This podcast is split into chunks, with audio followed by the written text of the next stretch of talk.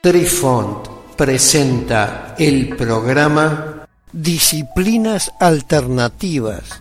Hola amigos, les saluda Cucharita de Postre e inicia aquí nuestra crónica que seguramente los sorprenderá una vez más.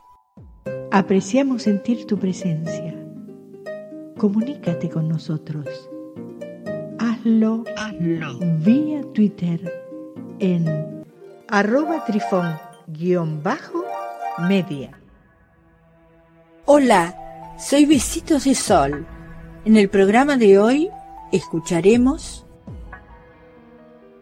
Carl Jung aclara su interpretación de la respuesta. Continúa narrando textualmente Carl Jung en el prefacio de Li El método de Li en verdad, toma en consideración la oculta calidad individual de cosas y hombres, así como también de nuestra propia cualidad del inconsciente. Interrogué a Li como se interroga a una persona a la que nos disponemos a presentar a nuestros amigos, preguntando si esta aparición resultará agradable o no. En respuesta, el I Ching me habla de su significación religiosa, del hecho de que en la actualidad se lo desconoce y se lo mal juzga, de su esperanza de que se lo restituya a un puesto de honor. Esto último, obviamente, pasando una mirada de reojo a mí aún no escrito prólogo y sobre todo a la versión inglesa de Lichin. Esta parece ser una reacción perfectamente comprensible, tal como la que podría esperarse también de una persona en situación similar. Pero ¿cómo vino a surgir esta reacción? En virtud de arrojar yo al aire tres pequeñas monedas, dejándolas caer, rodar y detenerse en posición de cara o cruz, según fuera el caso. Este curioso hecho que una reacción que tiene sentido surja de una técnica que en apariencia excluye la entrada de todo sentido constituye la gran realización de Li El ejemplo que acabo de dar no es único. Las respuestas plenas de sentido constituyen la regla. Tantos sinólogos occidentales como distinguidos eruditos chinos se tomaron la molestia de informarme que el I es una colección de fórmulas mágicas obsoletas.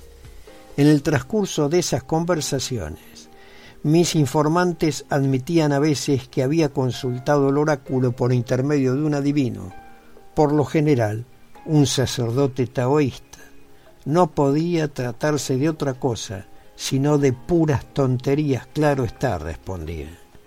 Pero, y es bastante curioso, la respuesta recibida coincidía, al parecer de un modo notablemente acertado, con el punto sensible psicológico del consultante. Estoy de acuerdo con el pensamiento occidental en que era posible que existiese cualquier número de respuestas a mi pregunta. Y por cierto, no puedo afirmar que otra respuesta no hubiera sido igualmente significativa. Sin embargo, la respuesta recibida fue la primera y la única. Nada sabemos sobre otras posibles respuestas. A mí me agradó y me satisfizo. Plantear la misma pregunta por segunda vez hubiera sido una falta de tacto, de modo que no lo hice.